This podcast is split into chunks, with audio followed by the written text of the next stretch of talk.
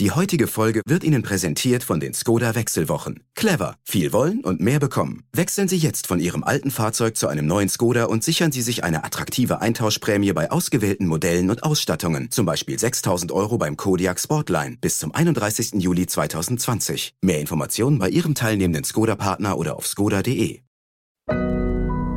Audio Now. Also jetzt gerade ist irgendwie eine super Zeit. Die Krankenhäuser haben auch noch ein bisschen Leerlauf teilweise. Also man kriegt schneller Termine und so weiter. Die Ärzte sind vielleicht und die, das Pflegepersonal sind vielleicht etwas entspannter, bevor dann wieder die äh, Routine einkehrt. Ich glaube, jetzt ist eine super Zeit, um ins Krankenhaus zu gehen. Schau an. Das ist ja mal ein überraschender Tipp. Also wenn es schon sein muss, dann ist jetzt, also genau jetzt, ein richtig guter Zeitpunkt, um ins Krankenhaus, um in eine Klinik zu gehen. Da ist weniger los als sonst und ihr kriegt die volle Zuwendung, die volle Aufmerksamkeit von Ärztinnen und Pflegerinnen. Das sagt zumindest mein Sternkollege Bernhard Albrecht und der muss es wissen, denn Albrecht ist nicht nur selbst Arzt und Mediziner, sondern als preisgekrönter Journalist und Rechercheur ein intimer Kenner der deutschen Mediziner- und Krankenhausszene. Mit ihm spreche ich heute über Fragen, die im Notfall durchaus überlebenswichtig sein können, nämlich woran erkenne ich als Laie ein für mich gutes, ein für mich richtig gut passendes Krankenhaus? Wie wichtig ist es, wenn es hart auf hart kommt, dass auch in meiner Kleinstadt, also nebenan, eine Klinik ist, also eine Klinik existiert, dass ich da etwa schnell hinkomme, wenn ich vielleicht einen Schlaganfall habe? Und wie sehr hat die Corona-Krise unseren Blick auf die Kliniken in Deutschland verändert? Ich finde die Diskussion hochspannend, denn es geht nicht nur darum, ob wir jetzt dafür oder dagegen sind, dass die Klinik bei uns um die Ecke vielleicht dicht gemacht wird. Es geht vor allem um die Frage, was das eigentlich heißt, äh, eine gute medizinische Versorgung, was das eigentlich ist und wie wir mit unseren Ärztinnen und unseren Pflegerinnen umgehen, den Menschen also, die uns dann versorgen sollen. Über all das kann durchaus heftig gestritten werden und deshalb freue ich mich auch ganz besonders, dass ich nach dem Gespräch mit Bernhard Albrecht mit äh, Dr. Michael Wünning reden kann, dem medizinischen Experten und dem Praktiker unseres Vertrauens. Er leitet das Zentrum für Notfall- und Akutmedizin am Marienkrankenhaus in Hamburg und ist einer, der auch in diesen Fragen klar Position bezieht. Stern nachgefragt. So, aber jetzt erst einmal herzlich willkommen zu Nachgefragt, dem Stern Podcast. Ich bin Florian Güsken und bin in dieser Woche ganz beschwingt, weil das Wetter so lau ist und selbst der Regen so schön warm und äh, das ist fast wie so ein Flow, auf dem man dahin fliegt und schwimmt und ich freue mich, Sie äh, in diesem Flow heute durch diese Folge begleiten zu dürfen. So, und äh, mit dieser Stimmung freue ich mich jetzt ganz besonders, gleich mit Bernhard Albrecht zu sprechen, um ihn zu fragen, was er für ein gutes Krankenhaus hält und wie viele davon es in Deutschland eigentlich geben sollte. Hallo Bernhard. Hallo. Du bist in der Redaktion bei uns der Krankenhauskenner, der Experte für Klinikfragen. Wie ist das denn jetzt bei dir, jetzt im vierten Monat Corona? Würdest du dich wieder bedenkenlos in einer Klinik behandeln lassen? Also im Augenblick ja, denn wir haben ja sehr wenig Fallzahlen. Von der zweiten Welle ist äh, noch nichts zu sehen. Die kommt vielleicht. Also insofern jetzt gerade ja.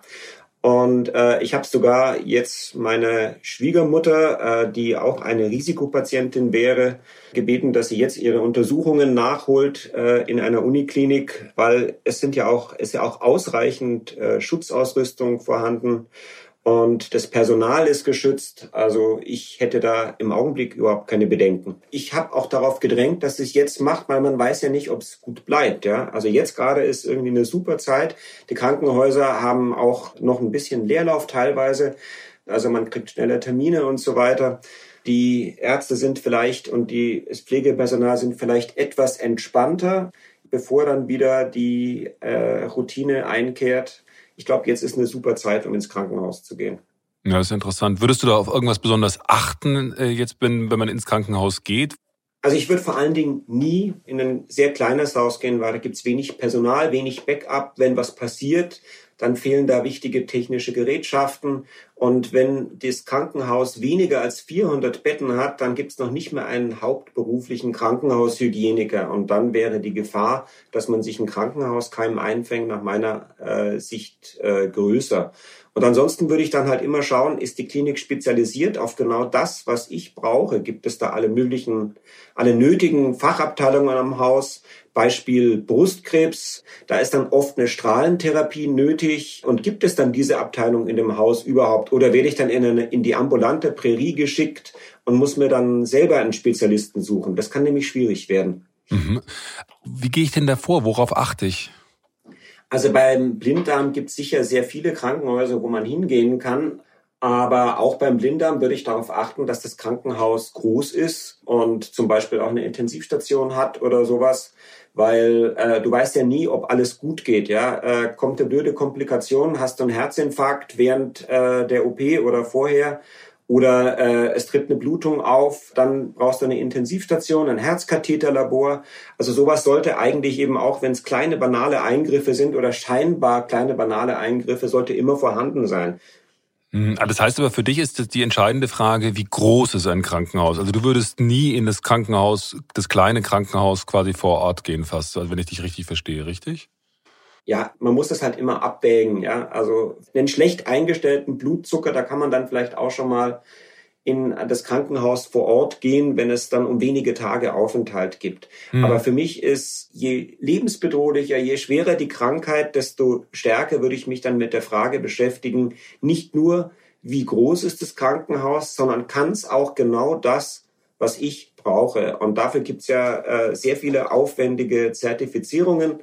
Beispiel Krebs, da vergibt die Deutsche Krebsgesellschaft Zertifikate und ähm, wenn es dann äh, im Bauchraum ist, dann gibt es zum Beispiel die Deutsche Gesellschaft für Allgemein- und Viszeralchirurgie Zertifikate. Und die sind super. Ich habe mir die genauer angeschaut. Da wird dann wirklich geschaut, wer operiert an der Klinik, wie viel OPs macht der im Jahr, sind alle Abteilungen drumherum vorhanden. Und da gibt es dann eben für Darmkrebs sehr viele Zentren.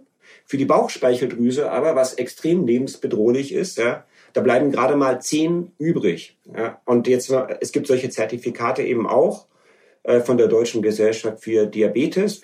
Die Deutsche Gesellschaft für Kardiologie vergibt sowas, äh, die Deutsche Gesellschaft für Rheumatologie. Man muss dann immer im Einzelfall schauen, ist dieses Zertifikat auch gut? Ich glaube, nicht alle sind so super. Und ein TÜV-Zertifikat zum Beispiel, das sagt lediglich was über allgemeine Standards aus, äh, die eingehalten werden bezüglich vielleicht Hygiene oder so und Qualitätsmanagement. Aber das sagt nichts über die Qualifikation einer einzelnen Abteilung aus. Aber das ist interessant, weil ich, ich als äh, Laie, der sich jetzt äh, um Zertifikate kümmern soll in einer Situation, wo ich möglicherweise auch krank bin und vielleicht meinen Kopf ganz woanders habe, an wen wende ich mich denn da, der sich vielleicht auch mit diesen Zertifikaten auskennt? Also solange ich jetzt erstmal selber recherchiere, gibt's äh, große Selbsthilfeverbände. Wenn die richtig gut mit der Wissenschaft kommunizieren und so, dann sind die super. Dann gibt es die unabhängige Patientenberatung UPD, die heute leider nicht mehr ganz so unabhängig ist wie früher, aber äh, da kann man sich eben auch noch hinwenden und sich telefonisch beraten lassen. Dann gibt's die weiße Liste, dann von der Bertelsmann Stiftung, dann gibt's die Krankenkassen, die vor allem aber dann äh, wichtig werden und dann auch vor allen Dingen die Großen, wenn man unsicher ist, ob man überhaupt ins Krankenhaus muss. Denn äh, da bieten die großen Krankenkassen dann häufig Zweitmeinungsservices. Zum Beispiel äh, kann dann eine Rückenoperation vielleicht vermieden werden, weil der Zweitgutachter dann sagt, das ist gar nicht nötig. All das kann man aber nur mit Vorsicht genießen. Das kann nur eine Annäherung sein. Und an erster Stelle sollte dann deshalb der wirklich gute Hausarzt kommen, der am meisten wissen sollte. Mhm. Aber der arme Hausarzt, schaffen das die Hausärzte überhaupt? Ich meine, ich, ich weiß schon, dass sie als Lotsen auftreten sollen, um mich dann quasi zu leiten, äh, wenn ich dann krank bin. Aber äh, schaffen die das? Geht das? Also erstmal hören sie natürlich viel, äh, wenn die Patienten zurück aus den Krankenhäusern kommen. Und das kann dann auch manchmal leider so ein Zertifikat relativieren, weil am Ende, wenn der Hausarzt wirklich gut ist, dann sagt er, ja, die haben ihr Zertifikat, aber zurzeit haben die einen massiven Pflegekräftemangel und äh, die Ärzte sind unzufrieden oder so. Man kann halt nie reinschauen. Und solche Dinge, die weiß der Hausarzt, wenn er gut ist. Aber er kann das halt nur für eine begrenzte Zahl von Patienten leisten. Es gibt zu wenig Hausärzte und es werden immer weniger. Diejenigen, die es gibt, die werden auch immer älter und die sind natürlich überlastet. Mhm. Ähm, und äh, vielleicht äh, sind sie auch nicht immer so super in der Beratung. Also ich habe jetzt gerade hier vor ein paar Monaten tatsächlich mal eine Freundin oder die Frau eines Freundes beraten, bei der Brustkrebs auftrat, ja. Und dann äh, stellte der Hausarzt sie vor die Wahl zwischen der heimatnahen Klinik, die kein Zertifikat hatte, wo dann vielleicht 100 Brust-OPs im Jahr mehr oder weniger oder vielleicht auch nur 12, ja, man weiß es nicht, ja, äh, mehr oder weniger fachgerecht durchgeführt werden und äh, hat dann gefragt, ja, aber wenn Sie, Sie können auch nach München, da wäre dann das und das Zentrum, anstatt dass er sagt, Sie müssen nach München, weil da ist ein Top-Zentrum, die haben über 1000 OPs im, äh, äh, Patienten im Jahr. Und es ist ja. ja völlig klar, wohin man dann geht. Ja. Wir haben ja jetzt im Stern das neue Krankenhaus-Ranking und auf den ersten Plätzen liegen da lauter Unikliniken. Ähm, was haben denn Unikliniken für einen Vorteil gegenüber privaten Trägern? Naja, die sind erstmal in wichtigen Bereichen besser finanziert, äh, werden ja durch den Wissenschaftshaushalt finanziert. Dann haben sie ständig Nachwuchs, also da kommt frischer Wind von der Uniklinik, äh, von den Universitäten rein. Hm. Hoch engagierte junge Ärzte, die was werden wollen, ähm, Ärztinnen. Und oft, aber nicht immer, haben sie eine bessere Personalausstattung. Und dann ist es halt höchste Versorgungsstufe, völlig klar. Ja, das sind alle Fachrichtungen vor Ort und letztlich dann auch die Forschung, die ja auch eine wichtige Rolle spielt. Ja, Forschung ist ein gutes Stichwort, weil äh, also bei uns äh, im Sternenranking ist die Charité äh, aus Berlin ja ganz oben und äh, Christian Drosten, der gilt in Deutschland als Cheferklärer des Coronavirus ähm, und es gibt über dieses diese Charité sogar eine historische Serie in der ARD. Ist denn die die Charité jetzt sowas wie das ultimative deutsche Krankenhaus? Also die zählt sicher zu Deutschlands Top-Kliniken, aber die Unterschiede zu den nachfolgenden Rängen, die sind jetzt natürlich marginal, ja. Und da gibt's sicher zahlreiche Top-Wissenschaftler, aber so ein Ranking beschäftigt sich ja nicht mit der Qualität einzelner Fachgebiete. Die Aussagekraft ist dann also eher begrenzt. Und mhm. ähm, auch an der Charité leiden einzelne Abteilungen zum Beispiel unter einem dramatischen Personalmangel. Beispiel Kinderkrebszentrum. Sicher Top-Ruf bundesweit, ja, aber Ende 2019 waren 10 von 50 Stellen unbesetzt. Und die haben einen Aufnahmestopp verhängt. Das ging durch alle Medien. Äh, das kann durch noch so qualifizierte Mitarbeiter nicht kompensiert werden. Also insofern muss man halt immer und auch bei den Top-Kliniken ganz genau hinschauen. Von der Kinderkrebsstelle, das ist ja interessant, weil man denkt sich, die Charité ist bei allem top, top, top ausgestattet. Und die haben zehn Stellen, also Arztstellen von 50 waren nicht besetzt, erzählst du? Ja, genau. Ja, und das liegt eben daran, dass die Kinderheilkunde auch letztlich sehr schlecht äh, abgebildet ist in unserem Finanzierungssystem. Und ähm, das liegt noch an diversen anderen Gründen. Das muss man erklären, weil ich meine, wenn es ein Thema gibt, wo viele Leute hingucken und wo auch viele Spenden hingehen, das ist ja Kinder, Kinderkrebs beispielsweise. Ja, aber ein Beispiel schon mal, ja. In der Pflege gibt es Kinderkrankenschwestern, die haben eine eigene Ausbildung. Die sind in Nadelöhr, von denen gibt es zu wenig und die konnten bis vor kurzem noch nicht mal ersetzt werden durch andere Krankenschwestern, weil die dann die formale Qualifikation nicht haben. Also ist auch der Pflegekräftemangel in der Kinderheilkunde besonders stark. Gleichzeitig aber müssen die Pflegekräfte in der Kinderheilkunde, die sind besonders Ansprechpartner für Angehörige und so weiter. Die müssen wahnsinnig viel Aufklärungszeit äh, investieren. Sie sind alle Generalisten, so wie die Ärzte auch, weil Kinder können ja alles haben, was Erwachsene auch haben. Und das ist alles in einem Fachgebiet zusammengefasst, während es bei den Erwachsenen in ganz viele Fachgebiete zerfällt. Hm. Ich wollte noch mal kurz bei den, auch bei den Unikliniken bleiben, weil die, äh, wie gesagt, so gut abschneiden. Und äh, was ich mich gefragt habe, ist, ähm, der Vorteil der Unikliniken ist ja, du hast es schon erwähnt, die Forschung und die Forschungserkenntnisse, die da gewonnen werden. Ich frage mich immer, wie schnell kommen denn Forschungsergebnisse, die da gewonnen werden, bei mir als Patienten an? Also ich, klar, da gibt's dann die Fachpublikation und das wird dann veröffentlicht, aber das ist ja alles ein relativ langer Prozess. Äh, wie, kommt es in anderen Kliniken an? Gibt es da informelle Netzwerke? Wie läuft das? Also dafür gibt es keine sicheren Angaben. Manche sprechen davon, dass es ungefähr fünf Jahre braucht, aber das halte ich für total willkürlich. Ich kenne Beispiele, da hat es 50 Jahre gebraucht weil derjenige, der dann die ersten Erkenntnisse zusammengetragen hat, nicht über das entsprechende Netzwerk verfügt hat. Je revolutionärer eine Erkenntnis, äh, desto größer ist dann auch der Widerstand. Weil ja andere um ihre Pfründe fürchten müssen. Ja, ja du hast dein Leben äh, darauf aufgebaut, dass du ein Magengeschwür operierst und dann kommt eben irgendein Allgemeinarzt aus Griechenland in den 50er Jahren daher und sagt, das Magengeschwür könnte auch durch Bakterien verursacht sein und insofern werden Antibiotika vielleicht äh, die richtigen Mittel, um dagegen vorzugehen. Da ist die weltweite Chirurgenschaft natürlich äh, aufgesprungen, beziehungsweise damals nur die in Griechenland, weil weltweit hat das gar keine Wellen erzeugt. Ja. Und dann hat es halt echt nochmal sehr, sehr lange gedauert, bis man dann tatsächlich erkannt hat und akzeptiert hat, dass äh, tatsächlich äh, bestimmte Bakterien Magengeschwüre verursachen können. Und das hat dazu geführt, ja, da musste einer, der später den Nobelpreis dafür gekriegt hat, musste tatsächlich einen Bakteriencocktail schlucken, hat er selber gemacht, hat dann ein schweres äh, Magengeschwür entwickelt, das er dann mit Antibiotika behandelt hat und dann hat er den Beweis geliefert. Ich wollte da noch unbedingt anbringen einen amerikanischen Wissenschaftstheoretiker, der eines meiner Lieblingszitate zur Wissenschaft gebracht hat. Der heißt Thomas Kuhn und hat ein Buch geschrieben, das heißt Die Struktur wissenschaftlicher Revolutionen, glaube ich. Ähm, und der sagt, die normale Wissenschaft strebt nicht nach neuen Tatsachen und Theorien und findet auch keine. Und das Problem, sagt er, beginnt schon im Studium. Die Lernenden akzeptieren Theorien wegen der Autoritäten des Lehrers und des Lehrbuchs, aber nicht aufgrund von Beweisen. Und mhm. das, so sagt Kuhn, ändert sich erst, wenn es eine Krise gibt. Und jetzt haben wir eine Krise mit Corona.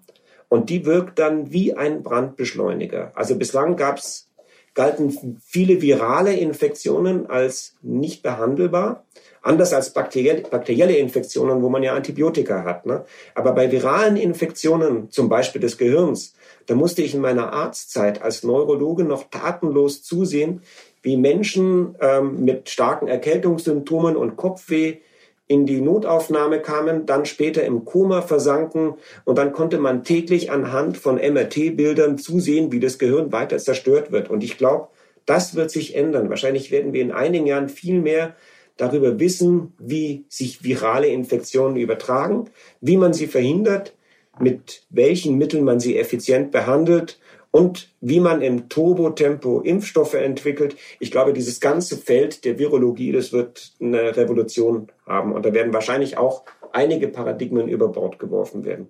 Ja, das ist ja hochspannend. Ich glaube, äh, Thomas Kuhn ist ja damals äh, zusammen gewesen mit Imre Lakatosch äh, in der Soziologie des Wissens. Die haben ja tatsächlich, wie du es gesagt hast, das Kernargument ist ja, dass du Wissen immer in Form von Paradigmen organisiert hast und dass es sehr, sehr schwer ist, dass diese Paradigmen sich ändern. Ich glaube, in der Physik war das dann auch der Sprung hin zur Quantenphysik.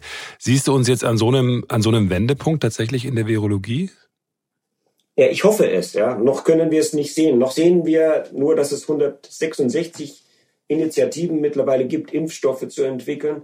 Davon sind manche revolutionär und stellen vielleicht nicht nur die Impfstoffforschung auf völlig neue Beine, sondern möglicherweise auch künftige Tumortherapien oder sowas, ja, weil äh, man die Plattform dann für ganz andere Dinge auch nutzen kann, die da jetzt entwickelt wird. Aber sag mal, es muss doch momentan, ich meine, du bist ja auch Mediziner, es muss ja eigentlich geil sein, momentan Mediziner zu sein, oder? Weil man sagt, boah, da passiert jetzt so viel, es kann sich eigentlich alles ändern durch diese Krise, durch diese Pandemie. Muss doch eigentlich hochspannend sein, oder nicht? Also ich glaube, wenn du jetzt gerade das richtige Fachgebiet hast, ja, dann ist das super geil. Wenn du das falsche Fachgebiet hast, wenn du jetzt gerade, äh, sagen wir mal, ein wichtiges Projekt zur Diabetesforschung oder zur Rheumatologie da irgendwie hast, ähm, und du warst schon fast durch mit der Finanzierung, dann kann ich mir sehr gut vorstellen, dass das halt jetzt gerade auf Eis gelegt wird, weil die Forschungsgelder halt für äh, Corona schnell herausgeschleudert werden. Und das geht zurzeit so ultra schnell, das ist teilweise unfassbar. Mir hat der Infektiologe äh, Michael Hölscher hier von der Uniklinik äh, München, der jetzt sich mit Corona befasst, hat mir erzählt, also der macht jetzt eine Antikörperstudie in München, um herauszufinden, wie viele haben es schon gehabt die ist auch wirklich gut aufgesetzt. Das muss ich vorneweg sagen, ja. Und die ist auch wirklich wert, gefördert zu werden, ja. Aber er hatte die das war dieses Ding, wo Markus Söder auch mit aufgetreten ist und die das präsentiert haben, ne? Ja, genau. Er hat das äh, irgendwann im März hat er die Idee unter der Dusche gehabt, hat sie ausgebrütet, hat ein Grobkonzept entworfen, das hat er dem Wissenschaftsministerium vorgestellt und da hat er ruckizucki einen höheren sechsstelligen Betrag, einfach um das zu machen, ja. So schnell geht das, ja. Und das ist jetzt hier, glaube ich, in den richtigen Händen angekommen. Aber es steht natürlich außer Zweifel, dass nicht alles, was jetzt ruckizucki finanziert wird, auch dann am Ende die Ergebnisse bringt, die man braucht. Und vor allen Dingen werden andere äh, Forschungsprojekte vernachlässigt. Nicht zuletzt wahrscheinlich auch in der Krebsforschung. Also ich glaube, das ist auch gefährlich für andere Fachgebiete. Mhm. Wie würdest du denn quasi die Performance der deutschen Krankenhäuser jetzt während der Krise beurteilen? Die meisten Leute sagen, und ich gehöre auch dazu als Laie, ist eigentlich super gelaufen, wie die Krankenhäuser sich verhalten haben. Ist eigentlich bestens gelaufen. Wie siehst du das? Ja, eigentlich kann man die Performance gar nicht so richtig beurteilen. Was uns den Arsch gerettet hat, war, dass wir einfach schon vor der Krise gut aufgestellt waren. Deutschland hatte 32 Intensivbetten pro 100.000 Einwohner, mehr als irgendwo sonst in Europa. Zum Vergleich, die Niederlande haben fünf, Italien hat acht, also das ist um den Faktor vier bis fünf weniger. Und dann haben die nochmal hochgefahren, also Reservekrankenhäuser wurden dann gebaut, wie zum Beispiel auf der Messe in Berlin mit 500 Betten, die nie genutzt wurden. Und die Frage ist aber, wenn es wirklich sehr viele Infizierte gegeben hätte, davon sind wir ja weit entfernt, weil maximal 10 Prozent der, der Intensivbetten waren dann letztlich mit Corona-Patienten belegt. Ja. Also wenn es wirklich viele Infizierte gegeben hätte, hätten möglicherweise gar nicht alle Betten betrieben werden können, denn einen Pflegepersonalmangel haben wir ja trotzdem. Jemand muss die Beatmungs- und Dialysegeräte bedienen können. Das erfordert dann hohe Qualifikationen.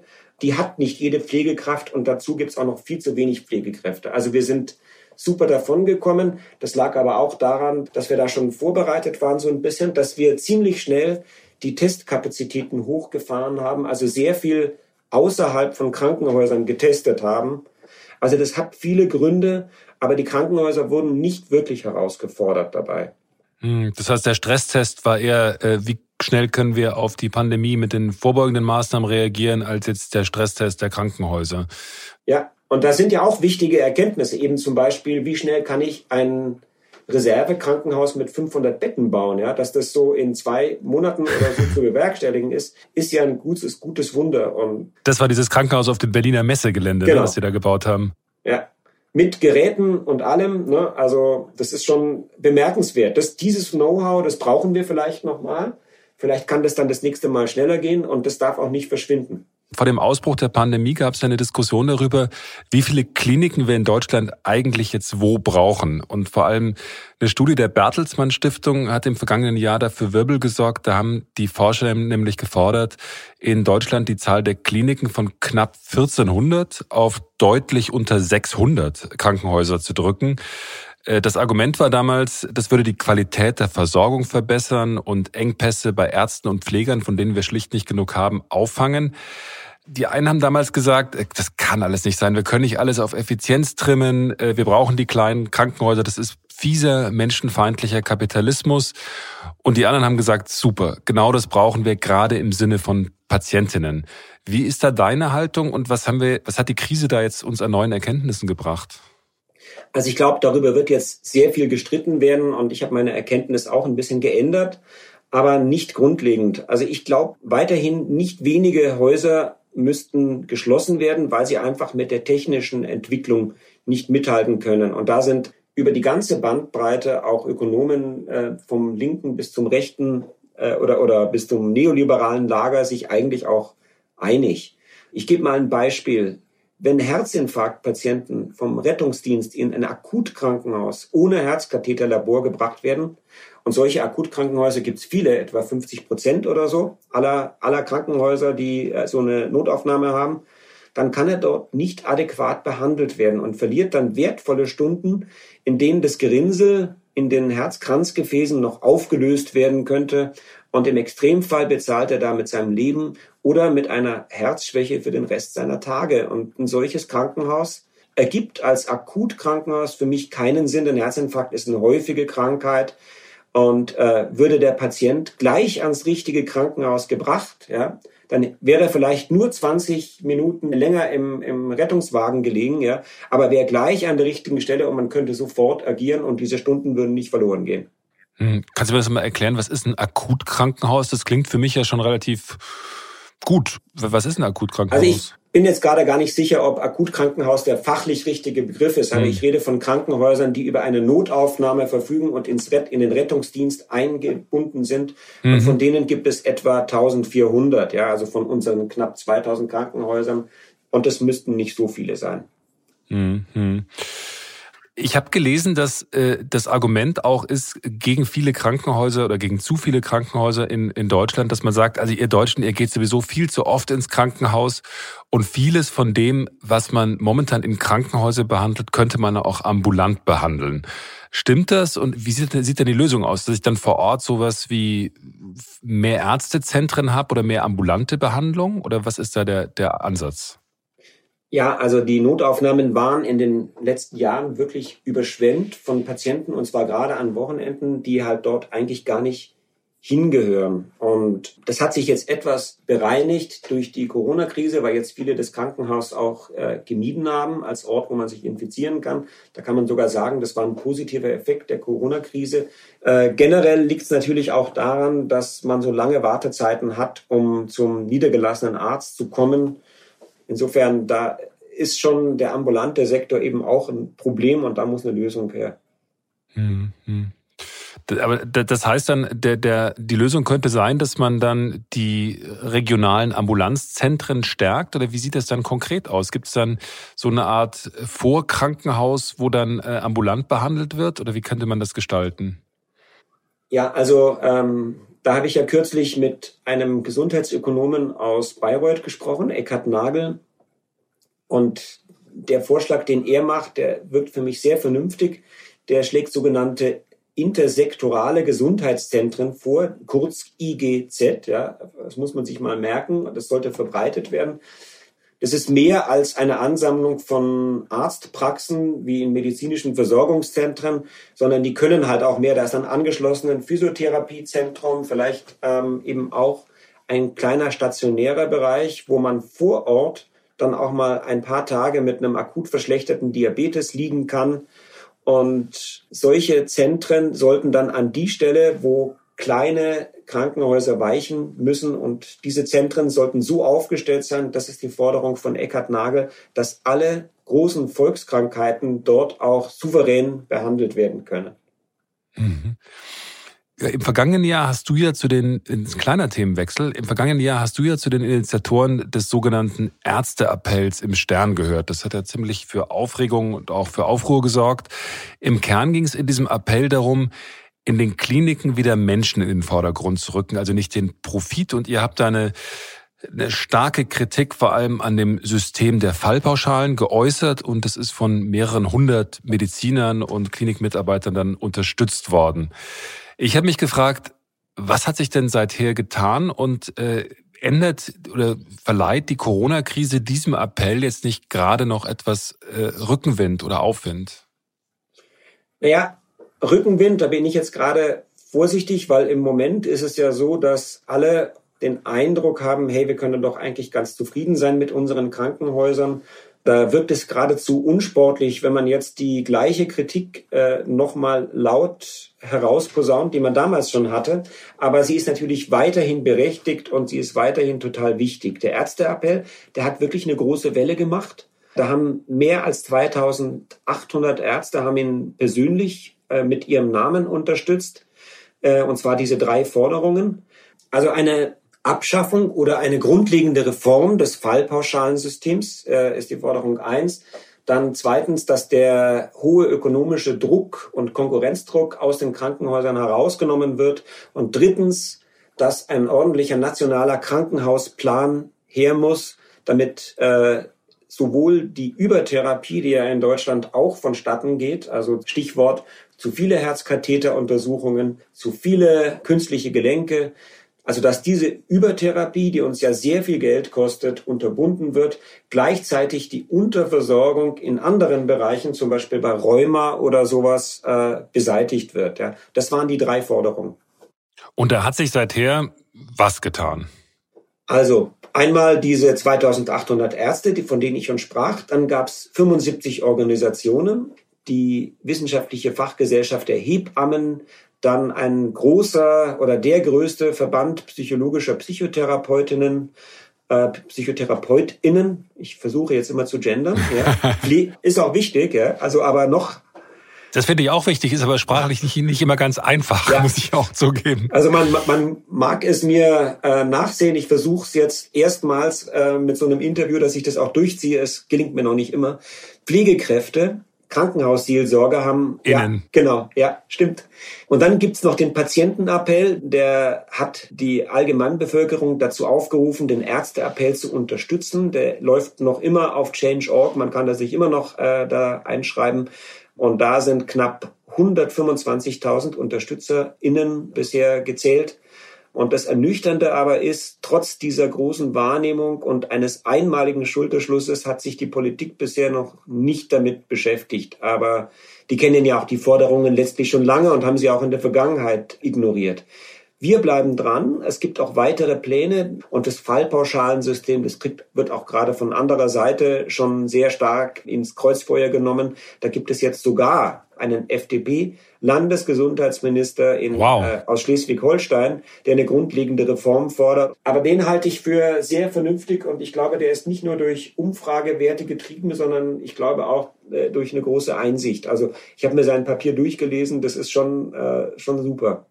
Aber ist denn die, ähm, die Situation momentan eigentlich vielleicht auch gar nicht schlecht dafür, dass man diese große Krankenhausdiskussion jetzt nach der Corona-Krise führt? Denn zum einen äh, wissen wir jetzt und haben jetzt gerade gemerkt, wie wichtig Krankenhäuser für das Gemeinwohl sind. Gleichzeitig ist klar, dass wir in den nächsten Jahren sehr effizient, auch äh, irgendwann sehr sparsam äh, umgehen müssen mit unseren Ressourcen, weil wir momentan jetzt so viel, wahnsinnig viel Geld raushauen.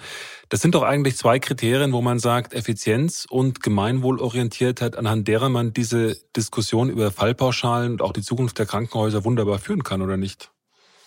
Ja, man muss halt eben nur jetzt schauen, dass es nicht abdriftet, dass man nicht jetzt die Corona-Krise dazu hernimmt, um jedes einzelne Krankenhaus bis an die Zähne bewaffnet zu verteidigen oder so. Das Ganze muss einfach in die richtige Richtung gehen und dazu muss ein gordischer Knoten äh, im Gesundheitswesen grundsätzlich gelöst werden, der ganz vieles umfasst und wo sich Politiker seit Jahrzehnten wirklich davor sträuben, das überhaupt mal grundsätzlich anzugehen. Also ich glaube, da ist jetzt schon eine Riesenchance drin. Die Pflegekräfte sind auch mal endlich ins Zentrum der Diskussion gerückt. Es gibt heute weniger als in den frühen 2000ern und behandeln aber irgendwie eine Vielzahl von mehr Patienten, weil dieses Fallpauschalensystem dazu treibt, immer, immer, immer mehr Patienten in gleichen Zeiteinheiten durchzulotsen. Die müssen aufgenommen und entlassen werden. Das ist alles ein wahnsinniger Dokumentationsaufwand. Umso schneller das geht, umso mehr sitzen dann die Krankenschwestern auch an Papieren und so weiter, ja. Die sind jetzt endlich ins Zentrum gerückt und da ist eine Chance und die darf nicht vertan werden. Das finde ich ein sehr, sehr gutes Schlusswort, dass es eine Chance geschaffen wurde, die nicht vertan werden darf. Ich habe wahnsinnig viel gelernt, wieder mal äh, über Kliniken, was ich tatsächlich nicht wusste, was ich nicht verstanden hatte. Tausend Dank für dieses äh, ziemlich instruktive Gespräch und ich bin mir sicher, dass wir das äh, bei Zeiten fortsetzen können und vielleicht auch fortsetzen müssen, weil Kliniken und Krankenhäuser, das wird ein Riesenthema bleiben, glaube ich, in den nächsten jo. Jahren. Vielen Dank dir, Bernhard. Das ist ja, danke dir auch für die guten Fragen. Ich habe das vorhin schon erwähnt. Ich habe heute das Glück, nicht nur mit einem hochkompetenten Kollegen sprechen zu dürfen, mit Bernhard Albrecht, der sich richtig gut mit Krankenhäusern auskennt, äh, sondern auch noch mit einem Insider, einem Chefarzt, einem Praktiker, nämlich mit Dr. Michael Wünning vom Marienkrankenhaus in Hamburg. Was hält er denn von dieser Diskussion? Und stehen wir da wirklich vor einem Paradigmenwechsel? Hallo, Herr Dr. Wünning.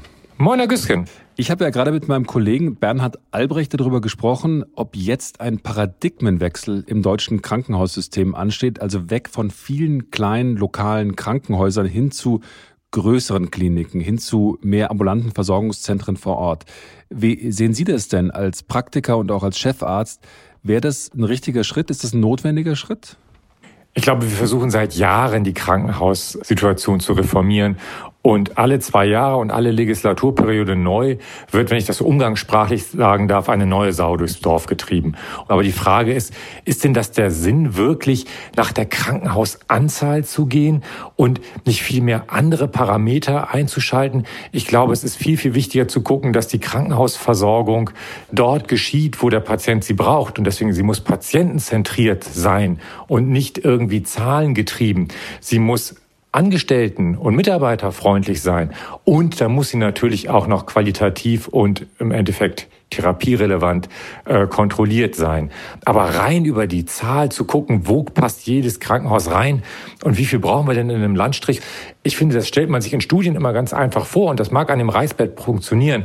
In der Praxis mit der wirklichen großen Auswirkungen, mit den tiefen Implikationen auf die Versorgungsstruktur in Deutschland, hat das viel mehr zu tun, als die Leute am Reißbrett eigentlich skizzieren. Nee, die Befürworter dieser Studien, die sagen ja auch, klar, wir machen das patientenzentriert und zwar deswegen, weil wir sorgen dafür, dass der Patient, wenn er dann in eine Klinik kommt, auf einen Arzt trifft, der weiß, was er tut. Und das Argument da ist, in vielen kleinen Krankenhäusern fehlt einfach die Expertise, beispielsweise um dann einen Herzinfarkt oder einen Schlaganfall auch richtig und richtig schnell zu behandeln.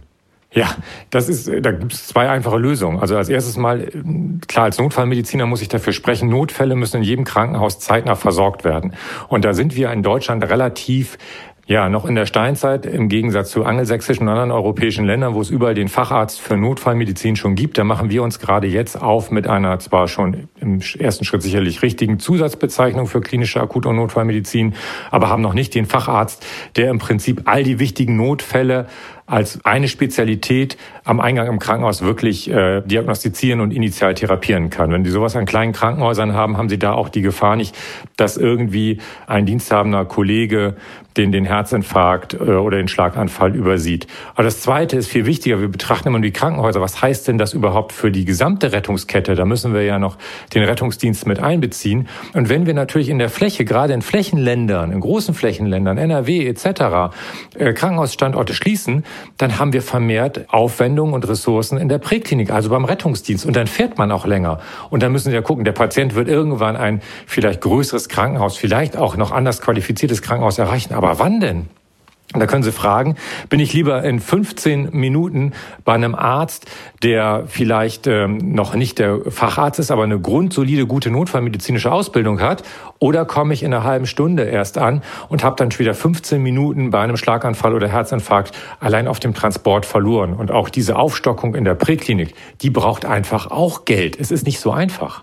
Hm, aber das ist total interessant, was Sie sagen, weil äh, sowohl von der Bertelsmann Stiftung als auch der Kollege äh, Bernhard Albrecht sagten, die Bedeutung der Fahrzeit wird aber insgesamt überschätzt, weil tatsächlich kommt es darauf an, dann beispielsweise bei einem Schlaganfall zu einem Kollegen zu kommen, der weiß, was er tut. Und es äh, hilft nichts, wenn man dann zu Kollegen kommt, die möglicherweise falsch diagnostizieren und dann über Stunden hinweg nicht richtig therapieren. Also da ist das Argument, die Fahrzeit ist wichtig, ja, aber nicht das entscheidende Argument. Sie argumentieren da jetzt Nein. anders, wenn ich das Nein, richtig. Ne? Aber die Qualifikation in einer kleinen Klinik, deswegen habe ich es gerade gesagt, mit einem Facharzt für Notfallmedizin oder zusatzqualifizierten Arzt für Akut- und Notfallmedizin, die hätten Sie dann ja gegeben. Das heißt, wir reden über initiale Qualifikation. Und natürlich soll keiner in ein Krankenhaus kommen, der im, im Endeffekt dort nicht richtig behandelt wird.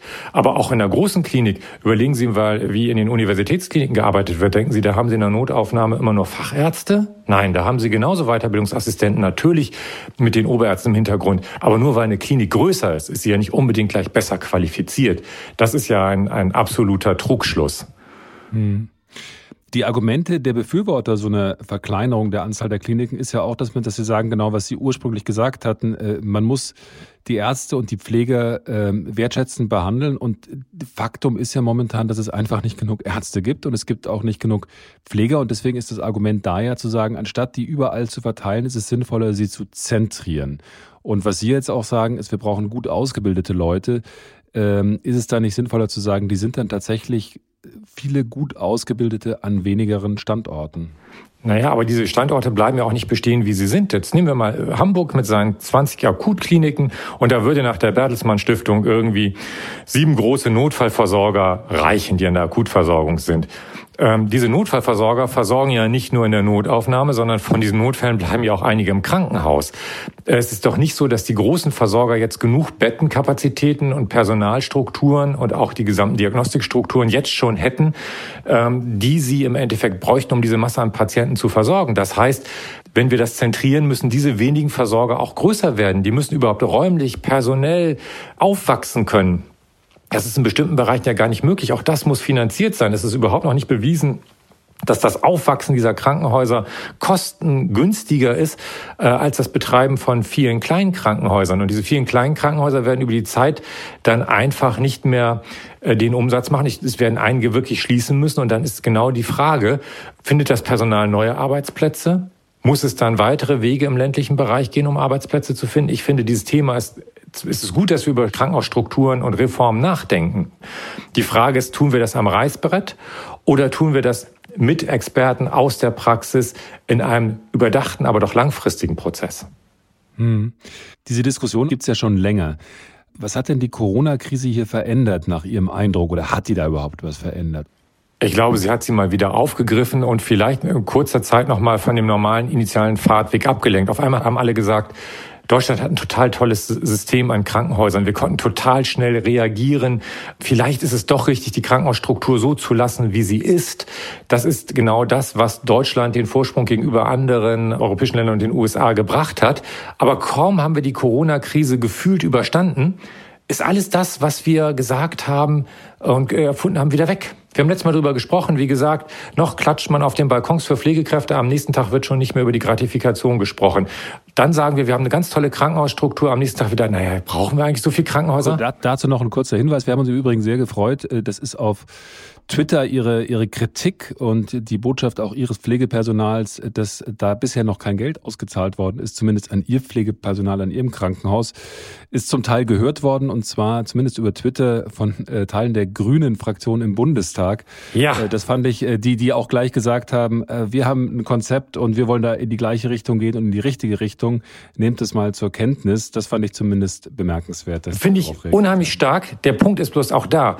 Worte allein reichen nicht. Ich fand es unheimlich gut, dass Teile dieser Bundestagsfraktion der Grünen sich dort zu Wort gemeldet haben. Aber nun, ist, das könnte ich direkt als Aufruf, dann möchte ich sehen, ob das ein reines medienwirksames Wortbekenntnis ist nach dem Motto, ja, wir sind auf der gleichen Linie, oder ob diese Menschen auch bereit sind, sich zusammenzusetzen und zu diskutieren. Und da geht es nicht darum, dass es die Grünen sind. Auch hier kann ich offiziell äh, unseren Bundesgesundheitsminister Herrn Spahn herzlich zum Gespräch einladen. Mal sehen, ob er dort offen ist, über Reformen und den Pflegeberuf zu sprechen. Oder auch, wie gesagt, mit den Kollegen der äh, Bundestagsfraktion der Grünen. Ja, wir können ja versuchen, sowas mal anzustoßen. Ich glaube, das wäre eine interessante Diskussion.